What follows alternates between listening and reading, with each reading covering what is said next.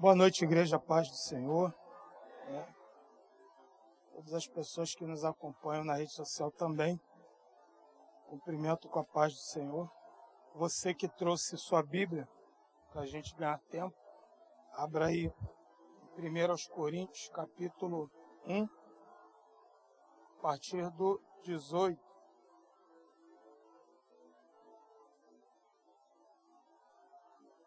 1 Coríntios capítulo 1, versículo, a partir do versículo 18.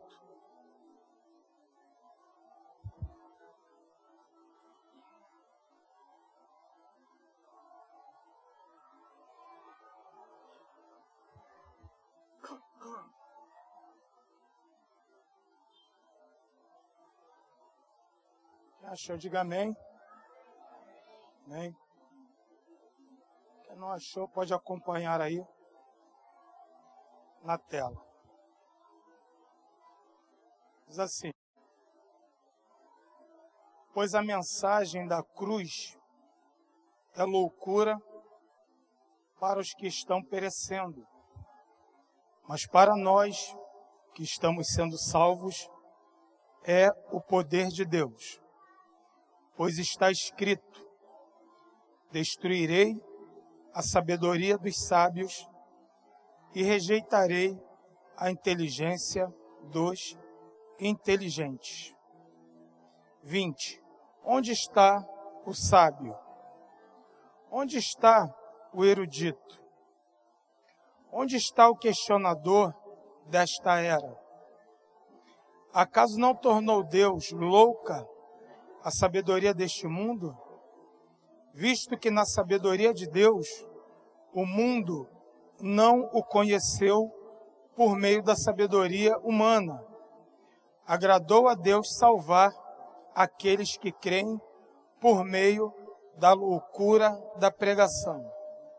Os judeus pedem sinais miraculosos e os gregos procuram sabedoria. Nós, porém, pregamos a Cristo crucificado o qual de fato é escândalo para os judeus e loucura para os gentios. Mas para os que foram chamados, tanto judeus como gregos, Cristo é o poder de Deus e a sabedoria de Deus.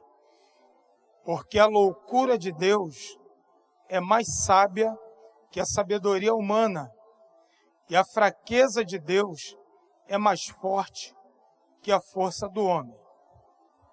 Irmãos, pensem no que vocês eram quando foram chamados. Poucos eram sábios, segundo os padrões humanos. Poucos eram poderosos.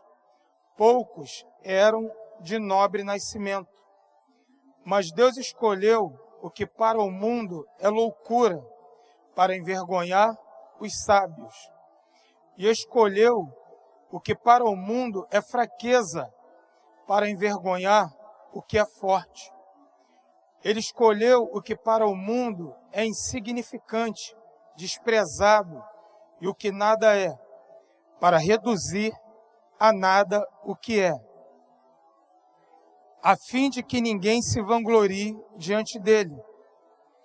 É, por, é porém, por, por iniciativa dele, que vocês estão em Cristo Jesus, o qual se tornou sabedoria de Deus para nós, isto é, justiça, santidade e redenção, para que, como está escrito, quem se gloriar, glorie-se no Senhor. Amém? Glória a Deus. Eu queria pegar esse texto um pouco mais no começo, mas muito extenso, pegado primeiro todo o capítulo. Tomaria muito tempo, mas eu acredito que dá para a gente é, pegar algumas coisas das quais nós não lemos. Na verdade, é, o apóstolo Paulo escreve aos coríntios, a igreja da cidade de Corinto, uma igreja é um assunto que, na verdade, É, eu acredito que eu seja aqui da igreja a pessoa que mais pregou acerca dessa carta e outros também. Então é uma carta muito lida. Mas é interessante como há uma, uma gama de informações e coisas importantes para a igreja atual, a igreja moderna. Na verdade, nós vamos falar sobre algumas situações que a igreja vivia, alguns problemas, algumas dificuldades, e que Paulo ele vai tratar desses assuntos de que a igreja estava vivendo e havia necessidade de Paulo confrontar algumas coisas, tá? Então a igreja de Corinto ela era uma congregação com sérios problemas, estava passando por vários processos. Na verdade, essa igreja ela estava sofrendo a influência externa, a influência do mundo, a influência secular. Essa igreja ela estava sendo influenciada pela imoralidade sexual, já vamos falar um pouco da cidade, mas a igreja passava é, por essa influência da imoralidade sexual. A igreja era uma igreja que, na verdade, ela estava dividida. Era uma igreja facciosa. Era uma igreja partidária. Era uma igreja de grupos divididos. Essa igreja também é uma igreja que ela sempre é, os irmãos, os membros, eles estavam procurando resolver os seus problemas nos tribunais. Estavam sempre recorrendo ao tribunal. Ou seja, assuntos que eram para ser tratados entre os irmãos, eles procuravam a justiça do homem, para que todas as coisas se resolvessem. E Paulo também os adverte em relação a isso. É uma igreja que, ainda que passasse por várias situações, é, há, há algo que fica como que se fosse uma interrogação na nossa mente. Uma igreja que tinha tantos problemas, mas uma igreja ao qual era suprida é, acerca de todos os dons espirituais. Era uma igreja, sim, fervorosa. Era uma igreja aonde o poder de Deus se manifestava de uma maneira muito notória, mas ainda assim era uma igreja que ela era confusa em relação aos assuntos espirituais. É uma igreja que ela era confusa, uma igreja, uma igreja mutilada, uma igreja fragmentada quando ela tinha que tratar sobre assuntos espirituais. Né? Os coríntios eles careciam de um amadurecimento cristão. Eles precisavam crescer espiritualmente. Então aqui nós já começamos a aprender algo que é muito importante, que manifestação de dons espirituais, isso não comprova maturidade espiritual. Porque quando nós falamos acerca de dons, nós estamos falando de algo que Deus ele vai dar que é dádiva. Agora, o crescimento, a maturidade, isso deve ser buscado. E isso não se ganha da noite para o dia, é uma vida de uma busca diária. O crescimento, ele é diário.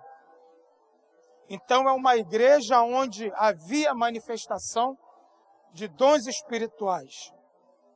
Mas ainda assim, era uma igreja que ela era uma igreja imatura. E quando o apóstolo Paulo ele começa a escrever,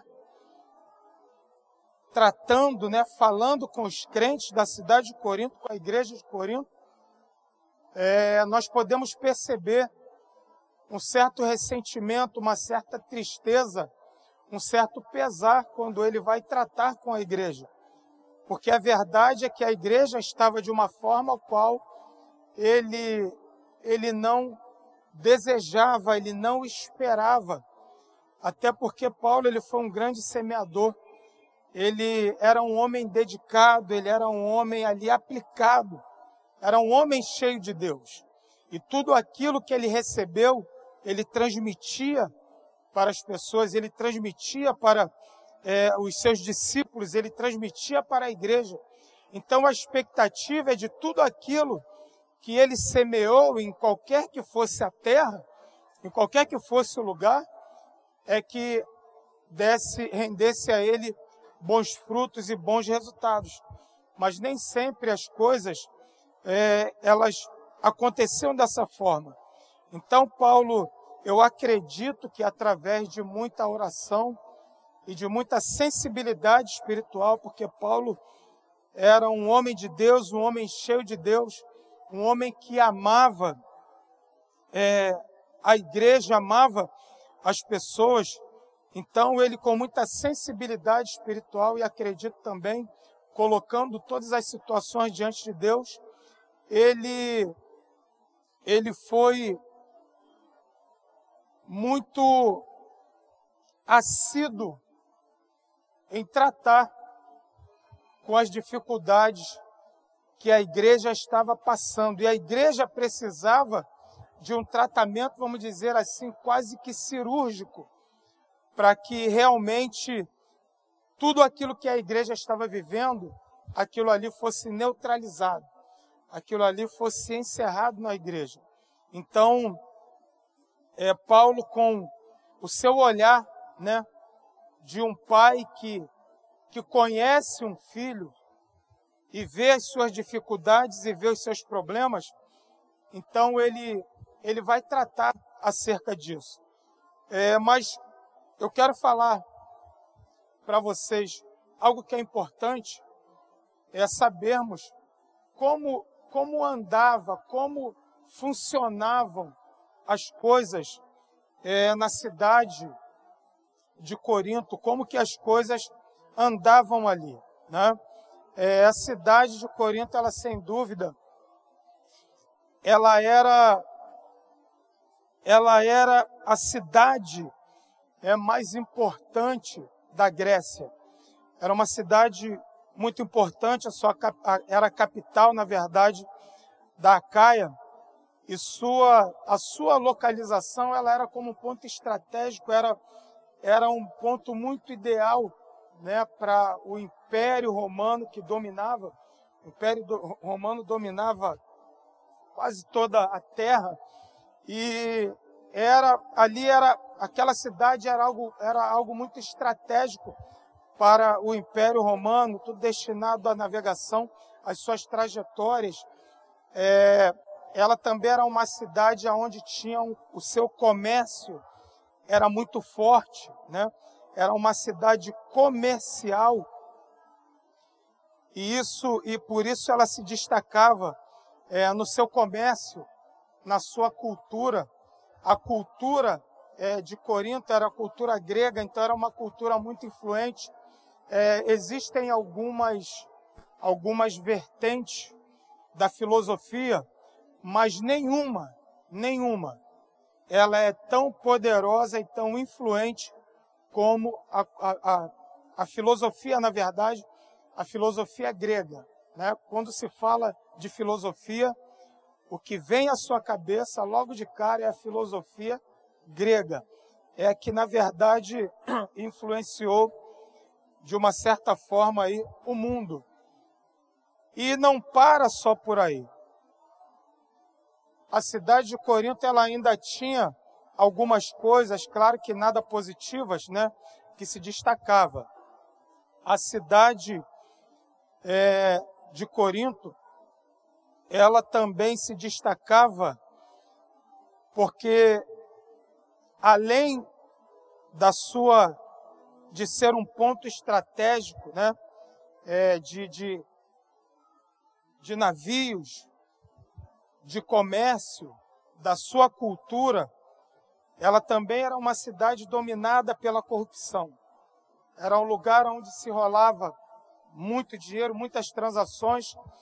Então era uma cidade muito totalmente assim envolvida com a corrupção. E lá também todos sabiam, né, é o que significava quando se falava de uma moça, uma moça coríntia, né, uma moça coríntia.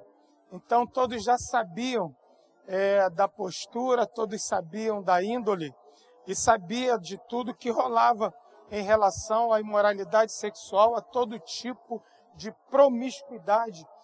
Era também uma, uma cidade onde havia muitos cultos né, a deuses estranhos.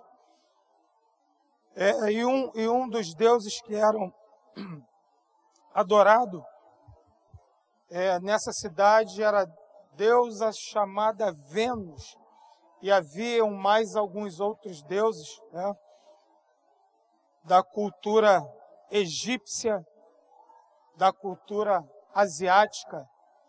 Então era uma cidade onde havia todo tipo de influência, de má influência. Até porque, por ser uma cidade onde havia um porto, onde haviam é, muitas pessoas que vinham de outros lugares, passavam por ali, muitas acabavam se instalando por ali, então traziam também a sua cultura, introduziam no meio daquele povo. Então havia uma cultura mista né, acerca de deuses, se adoravam deuses estranhos. E havia todo tipo de adoração e adoração também envolvida com imoralidade, com prostituição. E tudo isso era era tudo explícito naquele lugar. Então a gente pode ver que essa que a igreja de Cristo ela se instalou, né? Ela se estabeleceu em um lugar aonde não era fácil manter a sua identidade cristã íntegra. Não era fácil você viver naquele lugar, porque tudo era muito aberto. E é interessante como parecemos que estamos até vivendo é, nos dias atuais, estamos vivendo como aquele povo corrompido de Corinto, aonde as coisas é tudo tudo muito às claras. Eu me lembro que alguns anos atrás se havia, se havia um mínimo de cuidado, se havia um mínimo de respeito. Quem é mais ou menos aqui, né, quem tem há vinte e poucos anos como eu, sabe né, que há um tempo atrás, se alguém estivesse usando droga, alguma coisa, havia um certo respeito pelas pessoas de idade quando se passava criança não se fazia essas coisas, se escondia, procurava esconder dos adultos, das crianças, das pessoas é, é, que não são envolvidas com essas coisas. Mas hoje não. Hoje você abre a janela da sua casa, a fumaça entra, você não consegue mais é, andar tranquilo, porque muitas vezes, você não está com a Bíblia, dependendo da forma como você se veste, né? É, aquelas coisas ilícitas também são oferecidas para você. Se as mulheres não estiver bem, né, bem ataviadas, é, vão sofrer aí algum tipo de, né, é, é de paquera, porque hoje as coisas estão dessa forma. E Corinto era uma cidade aonde havia uma necessidade das mulheres que professavam Cristo, elas estarem de uma forma diferenciada, para que não fossem abordadas é, né, para questões, é, questões sexuais. Então era uma cidade totalmente corrompida. E agora existe uma igreja naquele local.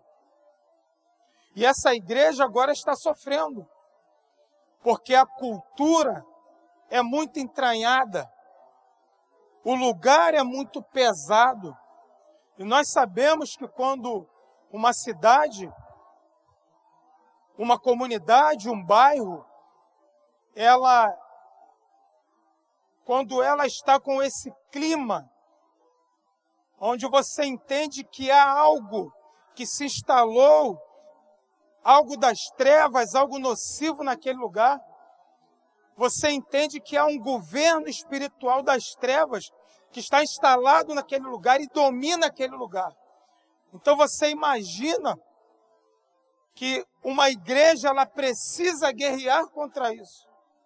A igreja ela precisa estar numa vida realmente de santidade, numa vida de santificação, numa vida totalmente comprometida com o Senhor, para que ela não permita que o secularismo para que a cultura, para que a religião daquele lugar não venha invadir a igreja.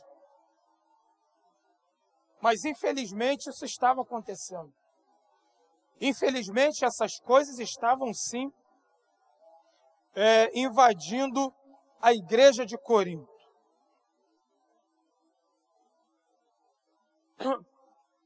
E Paulo, ele é informado sobre todas as coisas que estavam acontecendo. E no versículo 11, no versículo 11 e 12 do capítulo 1, Paulo diz assim: Meus irmãos, fui informado por alguns da casa de Chloe ou de Cloé de que há divisão, divisões entre vocês. Com isso, quero dizer que alguns de, algum de vocês afirma eu sou de Paulo ou eu sou de, de Apolo ou eu sou de Pedro ou ainda eu sou de Cristo. Então, no versículo 11, ele diz: Meus irmãos, fui informado por alguns da casa de Chloe ou de Chloé. Paulo diz que foi informado e ele ainda diz quem foi que informou. Paulo ele não diz, olha gente, eu estou sabendo. Não, ele não teve nenhuma preocupação em revelar quem foi que trouxe a informação. Porque quando ele diz quem foi que informou, ele já está falando para que não haja qualquer tipo de especulação ou para que não se diga que não é bem assim, não foi dessa forma. E isso me chamou muito a atenção. Quando Paulo ele traz o nome das pessoas que trouxeram informação para ele. Olha, foi da família de fulano. Foi da casa de ciclano já estou sabendo, já fui informado, já estou sabendo de todo o procedimento. E olha que coisa interessante, porque nos dias atuais, nós cometemos uma grande falha. Porque nós nos limitamos a informar a liderança da igreja sobre os problemas que acontecem nos bastidores, que acontecem por aí aonde a liderança não tem acesso e Deus não revelou, o Espírito Santo não falou nada, então é de suma responsabilidade da membresia de participar todo e qualquer problema que possa trazer dano ou prejuízo à obra de Deus e à igreja. Quem está entendendo, diga amém. Amém? Agora, claro, as coisas elas vão é, com o passar do tempo, elas vão meio que mudando algumas coisas na igreja. E os hábitos vão se mudando. Não estou falando da doutrina, mas estou falando dos hábitos. E hoje se criou um hábito em não trazer os assuntos de, de, de grande importância para que o pastor ele tome as ações corretas, né, para preservar o rebanho, muitas coisas não são levadas ao pastor. Por quê? Porque a cultura hoje, na verdade, ela se inverteu. Qual é a cultura hoje? A igreja fala entre ela. Ela fala entre alguns sobre o problema. E aí, algumas vezes, quem fica sabendo do problema não leva o problema, mas faz o quê? Critica o pastor por causa do problema. Não é possível que o pastor não está vendo. Não é possível que o pastor não sabe de nada. Ah, é protegido. Ah, é protegida. Ah, é assim, mas se fosse esse, se fosse comigo. Mas talvez o problema não ainda tenha chegado na liderança. Vocês estão entendendo? Então, quando o problema chegou ao conhecimento de Paulo, e olha que coisa interessante, aquele homem cheio de Deus, aquele homem cheio da graça, não foi lá na oração, não foi é, é, num vislumbre que ele teve, que Deus trouxe a revelação para ele. Não, ele foi informado. Ele foi informado. E eu quero nessa noite dizer, tá? Que eu admiro a atitude de toda e qualquer pessoa, todo e qualquer membro de igreja. Não estou falando de fofoqueiro, que é gente que quer ficar apurriando a cabeça do pastor com, com, com bobagem. Não, não é isso. Ou que ele está doido que o pastor dá uma cacetada em alguém e fica, ai pastor, aí, aí vi ali, aí, aí não sei o que, pastor. Entendeu? Que fica com aquela perturbação o tempo todo. Porque quer atingir alguém e às vezes quer usar a liderança, entendeu? Não, não é desse tipo de pessoa que eu estou falando. Eu estou falando daquelas pessoas que têm uma preocupação com a obra, que têm uma preocupação com o ministério, que têm uma preocupação com a saúde da igreja. E essas pessoas que se preocupam e têm uma fidelidade com o seu ministério, com Deus e com a sua liderança, e vão até lá e passam um problema, pastor. Isso vai acarretar problema sério na igreja. Pastor, isso vai trazer danos à obra. Pastor, isso vai trazer problema para essa ovelha, para aquela ovelha. Esse tipo de membro tem todo o meu conceito, tem toda a minha consideração. Agora, mais ainda, tá? Eu louvo a Deus pela sua vida. Sabe por quê? Porque hoje, quem faz comentários no bastidores e entre si, tá tranquilo, não tem nada a ver. Mas quem comunica o problema para o pastor é fofoqueiro. São pessoas que vão ficar estigmatizadas, elas vão carregar, vão ficar marcadas na igreja e marcas negativas. Por quê? Porque tudo vai contar para o pastor. Não estou falando daqueles que falam bobagem, mas daqueles que vão falar, comunicar a liderança sobre assuntos sérios, como os da casa de Chloe levaram para o apóstolo Paulo. Porque a igreja estava correndo perigo, a saúde da igreja, a saúde espiritual da igreja estava em perigo, por quê? porque o mundo estava sendo introduzido no seio da igreja. Porque a cultura secular, a cultura mundana, a sabedoria humana estava sendo aplicada em assuntos espirituais. Aleluia. Então, ainda que hoje alguém possa ser rotulado, né, com nomes pejorativos, ainda que você possa ser estigmatizado, marcado, rejeitado, ah, não deixa vir para cá. E isso me faz lembrar de José. Porque a Bíblia relata que os irmãos de José tinham questão tinham questões com ele. E mais, a Bíblia ela é bem explícita. Ela diz que os seus irmãos o odiavam. Sabe por quê? Porque José era fofoqueiro. Irmão, se José ele ia falar coisas dos irmãos para o pai. Se fosse, se os irmãos fizessem coisas boas, eles, eles seriam repreendidos pelo pai?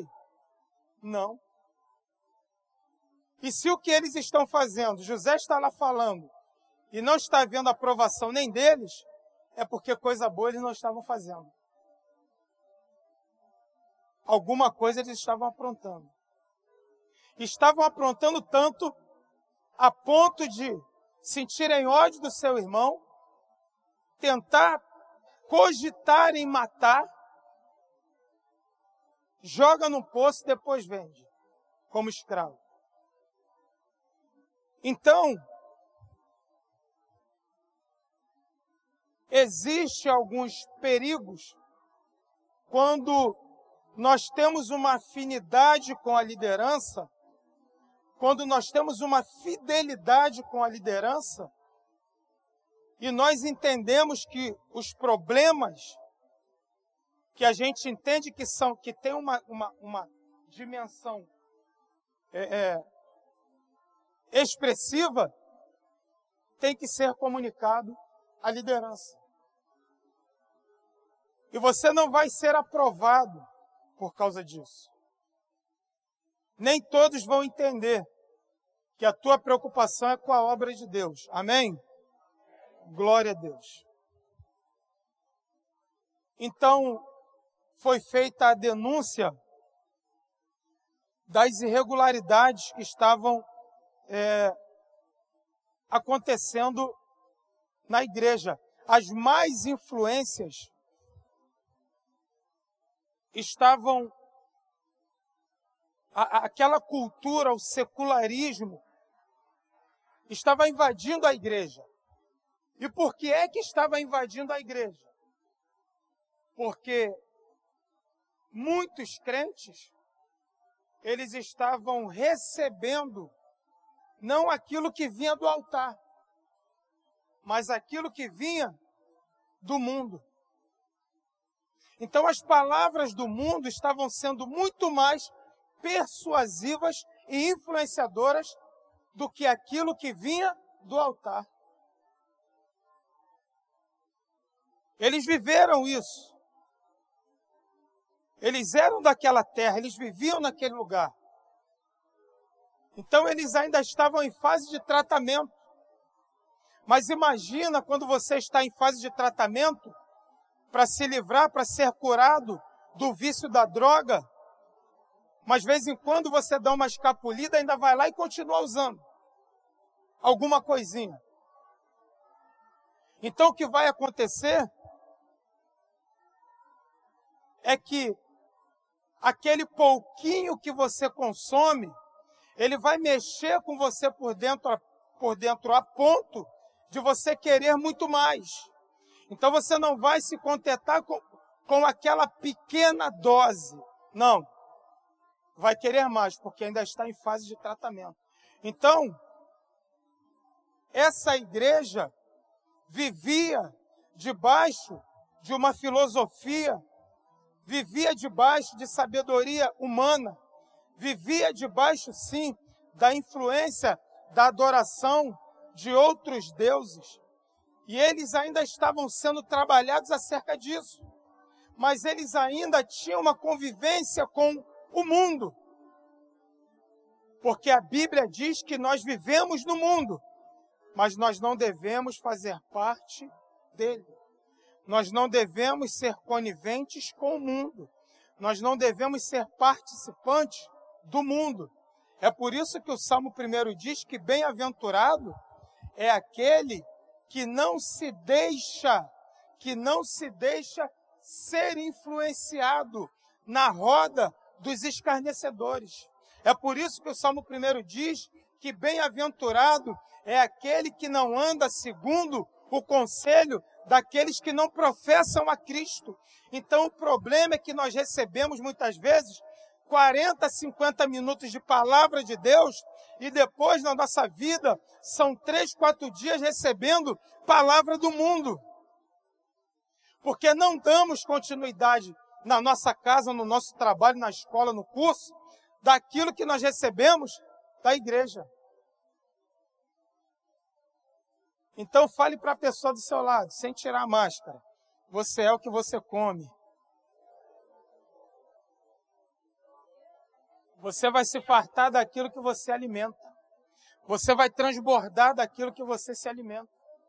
Se você se alimenta da palavra de Deus, se você se alimenta daquilo que te edifica, meu Deus, coisa linda, vai transbordar para edificar outras vidas, amém? Glória a Deus.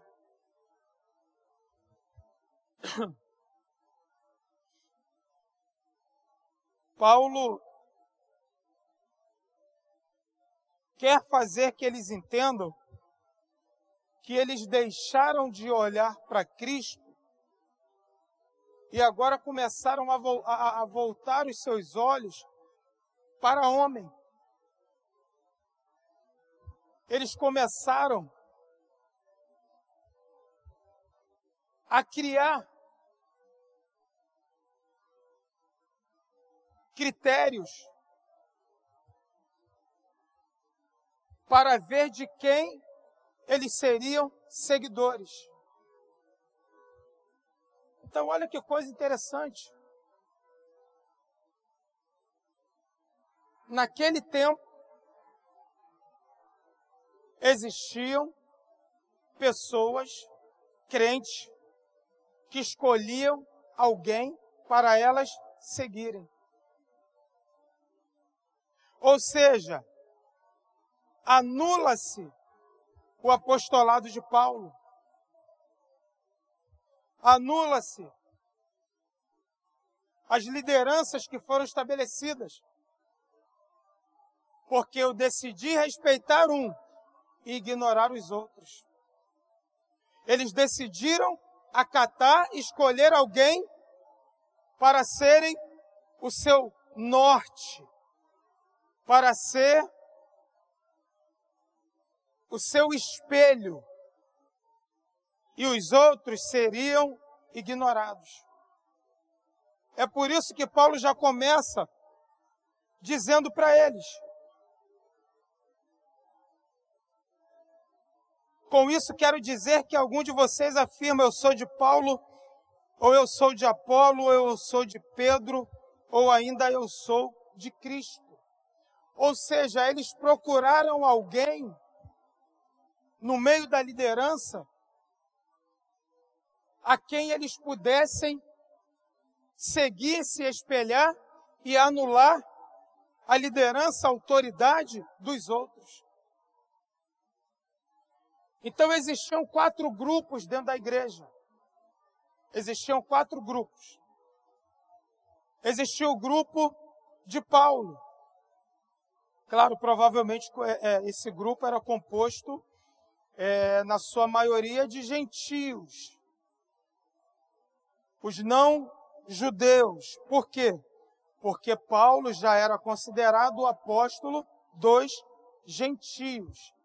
O problema de se escolher Paulo para ser o seu líder é que o que acontece é que eles estavam tão apegados à liderança de Paulo, esqueciam que existia alguém acima de Paulo, que é Cristo. Ou seja, o que Paulo falar está falado. Mas, baseado no que Cristo diz, não sei, mas é Paulo. Então, Paulo falou, está falado. Existia também o grupo de Apolo, provavelmente composto de um grupo que apreciasse né, é, a, sua, a sua magnífica oratória, porque Apolo ele era um homem muito culto, era um cara culto, Apolo era um cara culto, era um cara eloquente. Apolo tinha uma boa oratória. E era um homem de grande conhecimento das Escrituras.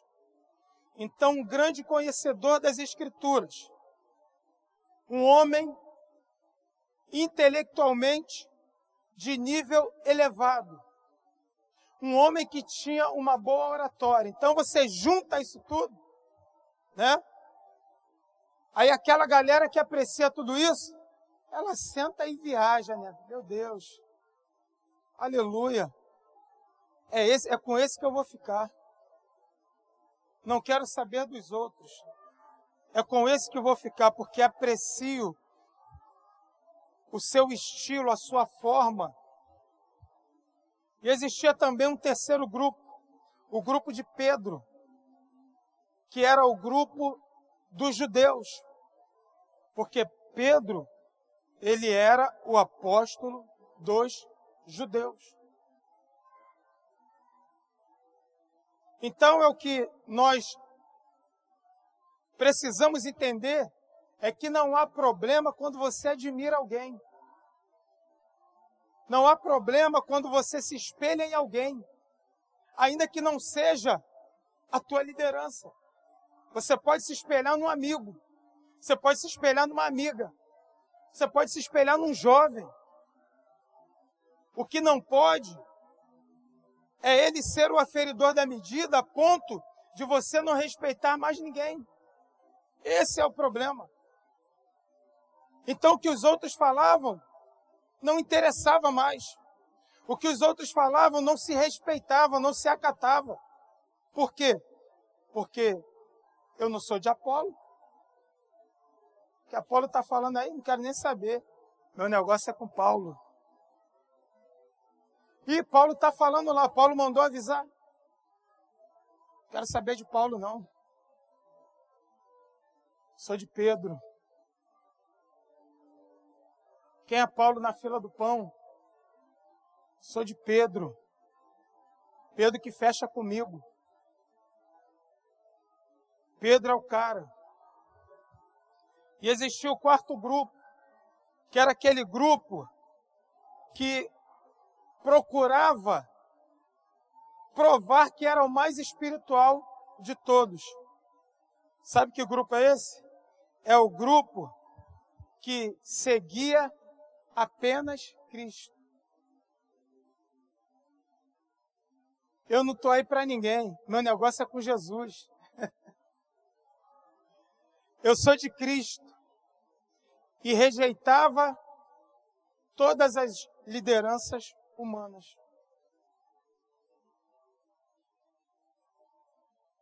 Então,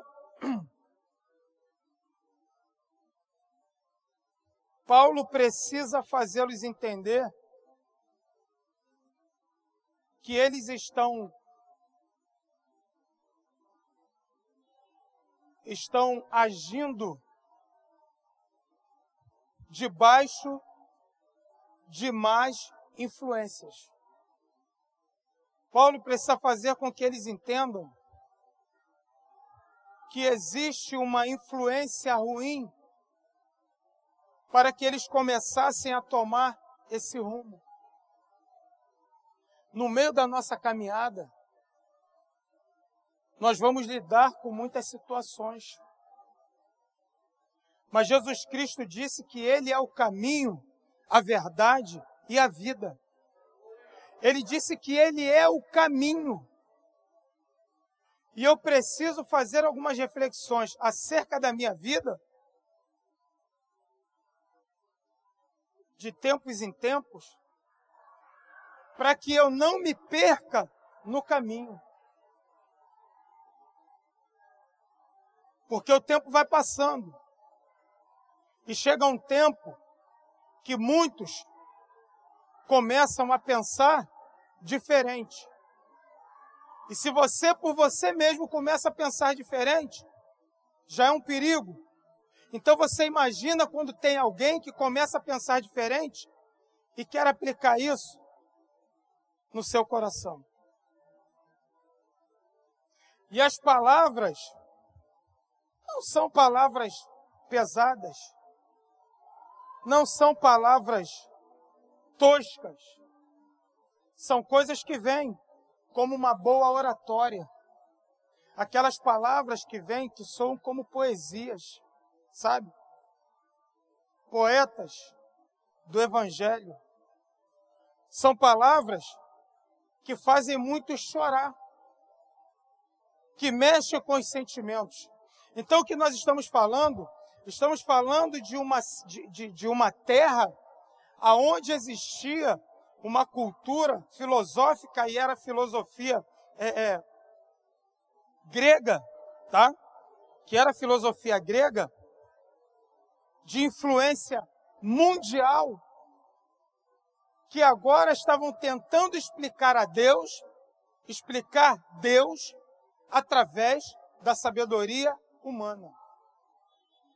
Interessante que ontem, no seminário, estava se falando sobre fé e razão, estava se falando sobre a filosofia. É interessante que nós aprendemos que a fé, que a razão, ela prepara a fé. Olha que coisa interessante. E ele falou que aquelas pessoas me fez entender mais uma vez e, e, e, e que eu estou no caminho certo quando eu bato em algumas coisas, né? Daquela questão dos crentes que são espirituais demais.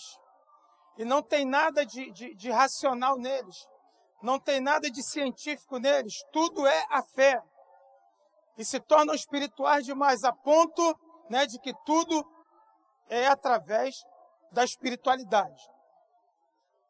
E aí dá problema, porque isso leva ao fanatismo, leva à religiosidade, leva as pessoas a tomarem decisões erradas na sua vida, porque não pensam com a razão e tudo espiritualiza. Ai, Deus mandou. Ai, eu acho que Deus está falando. Está, estão cheios de preocupações. Aí sonham, não é porque Deus deu resposta. Estão sonhando que passam o dia todo preocupadas com o problema. Aí sonham com aquilo. Ai, aleluia, Deus deu resposta. Não deu resposta nenhuma. Então, a razão, ela prepara sim a nossa fé. E se explicar Deus através da filosofia, o que você vai receber é um conhecimento imperfeito e fragmentado. A filosofia ela diverge da teologia. Porque o conhecimento da filosofia é imperfeito. Mas a teologia ela traz esclarecimento. Ou seja, filosofar, eu não sei aonde vai te levar, mas só filosofar não te leva ao esclarecimento sobre Deus. Teorias, astrologias, porque muitas vezes, quando você para para debater alguma coisa com alguém, que ela insiste numa coisa errada, ela nunca, é, é, ela vai vir sempre também de, trazendo o eu acho. Ah, eu acho que o pastor não tinha que falar isso. Ah, eu acho que o pastor não tinha que, que fazer isso. Ah, eu acho que o pastor podia. Mas baseado em quê? Baseado em quê? Porque não adianta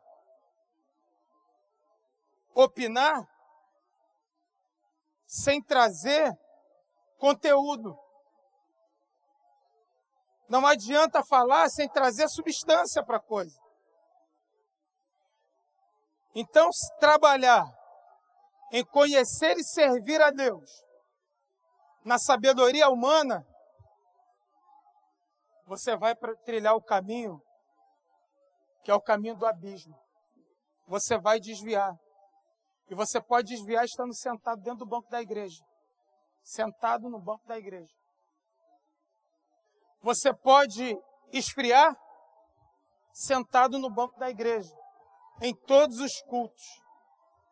Porque depende muito do que vai ser oferecido para você, ou do altar, ou de quem está do seu lado, ou no final na comunhão, na cantina, ou no caminho de casa, ou depois quando você chegar em casa no WhatsApp.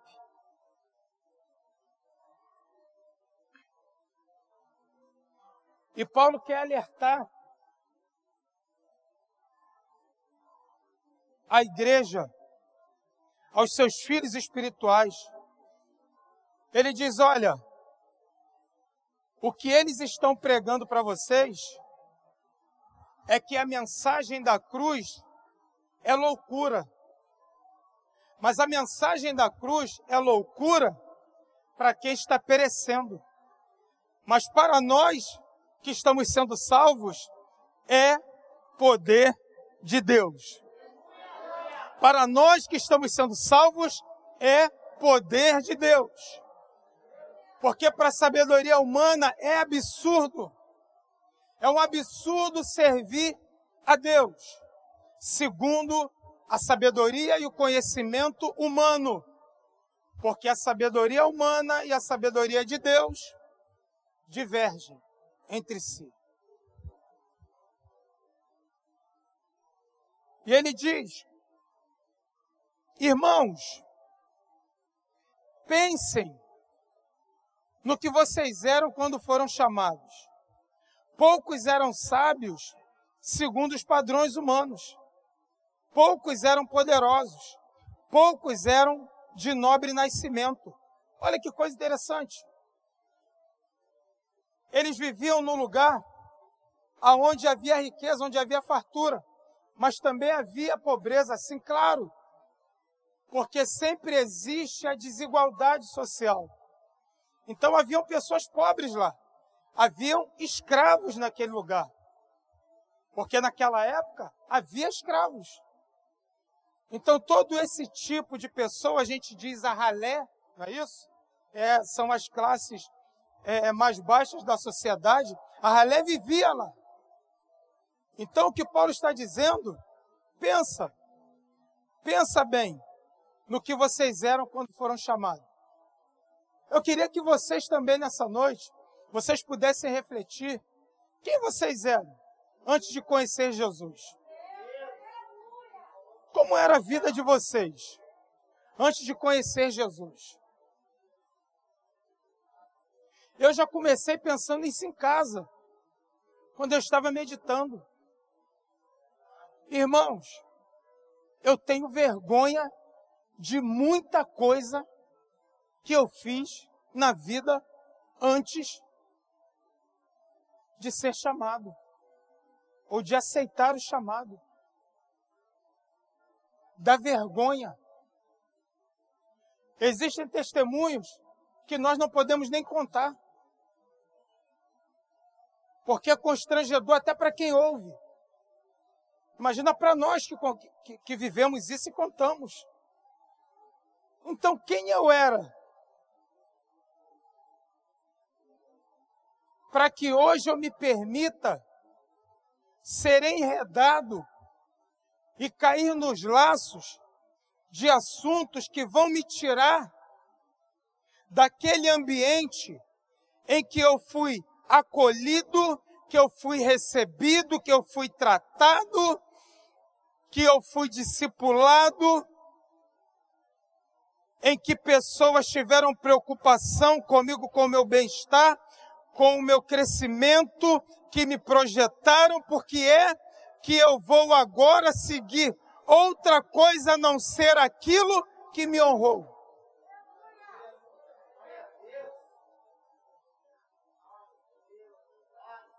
E o mais interessante, ele diz: olha, quando vocês foram chamados, pensa aí, poucos eram sábios, segundo os padrões humanos. Ou seja, o que ele está falando ali é que muitos é, que, que poucos ali, né, um número muito pequeno, era dotado realmente de nível intelectual. E que eram da casta que eram da nata, muitos é, poucos deles eram, e que era uma maioria sofrida, que era uma, uma, uma maioria que vivia à margem da sociedade, que era uma maioria que não tinha privilégios. Pensem no que vocês eram. Então Paulo vai começar a dizer quem eles eram. Quem eles eram? Eram é, eram pessoas que Deus escolheu, o que para o mundo era loucura. Ele também escolheu aqueles que para o mundo é fraqueza, os fracos. Deus escolheu eles.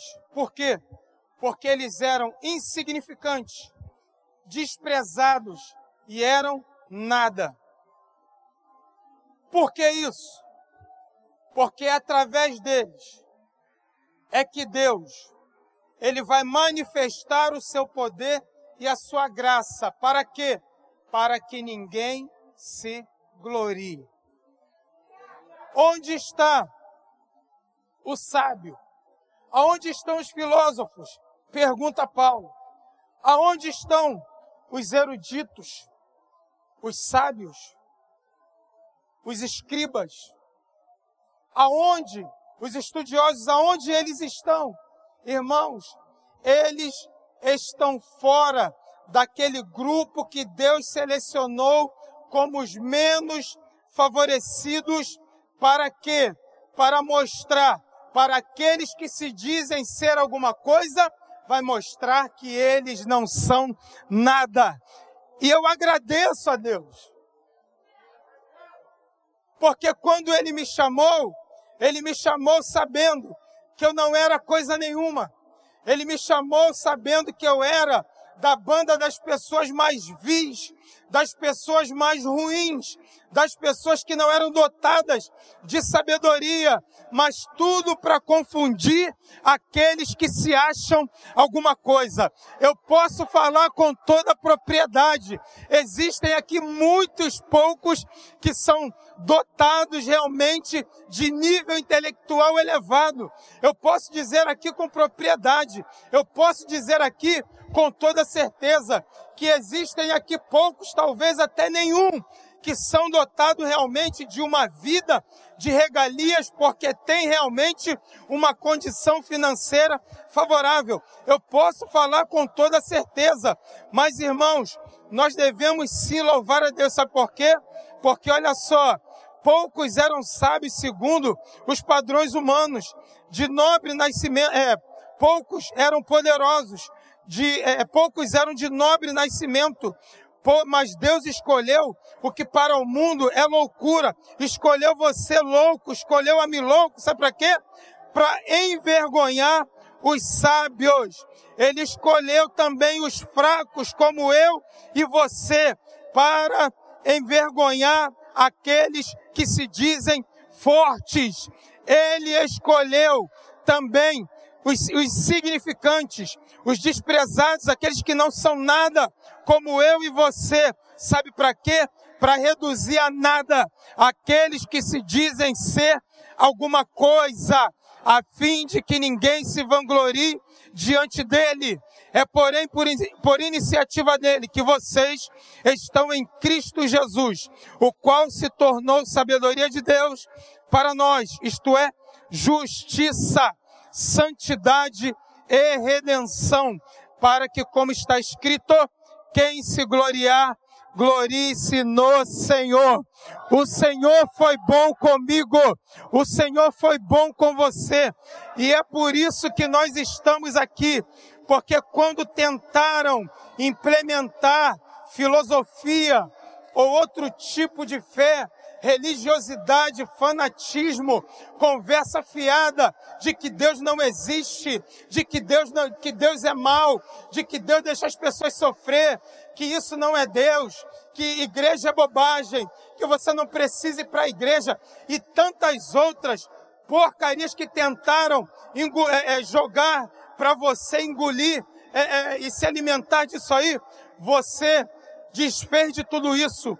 Você rejeitou todo esse tipo de coisa que não edifica a sua vida e você preferiu ficar com a mensagem da cruz. Você preferiu ficar com a loucura da pregação da cruz, que é poder de Deus para todos aqueles que são salvos. Só os salvos aí, levante a mão, glorificando e aplaudindo o nome do Senhor.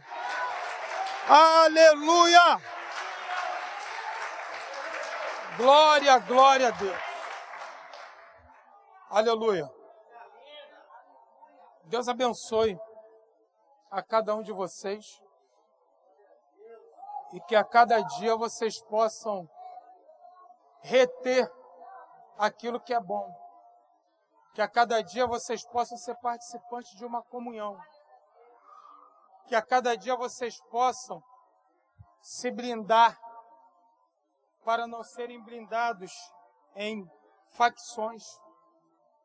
Que a cada dia, quando perguntar de quem você é, você é de Paulo, você é de Apolo, eu sou do reino. Você é de Paulo, você é de Apolo, você, você é de quem? Você é de Pedro? Não. Eu sou do reino. Eu estou aqui para somar. Eu estou aqui para entrar dentro da visão desse ministério. Eu estou aqui para entender qual é a obra que Deus tem para essa igreja e eu quero andar junto, de mão dada, não só com liderança, eu quero andar de mãos dadas com todos. Amém? Deus vos abençoe. Que Deus abençoe. Você também que que nos acompanha nas redes sociais, que o Senhor te abençoe de uma forma tremenda. E continuamos profetizando para a sua vida saúde e paz em nome de Jesus.